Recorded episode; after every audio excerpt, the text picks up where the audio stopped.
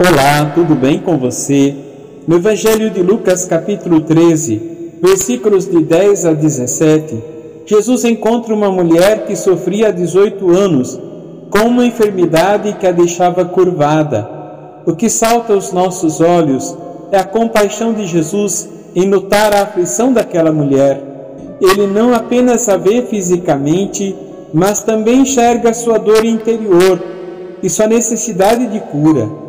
Além disso, o encontro entre Jesus e a mulher curvada nos mostra a importância da libertação. A cura física representa também uma libertação espiritual, uma oportunidade para a mulher recobrar a sua dignidade e viver plenamente como filha de Deus.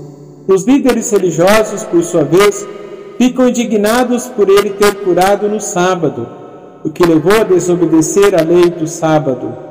Essa atitude nos leva a refletir sobre a rigidez religiosa que pode nos impedir de enxergar o verdadeiro propósito da lei divina, amar e cuidar do próximo.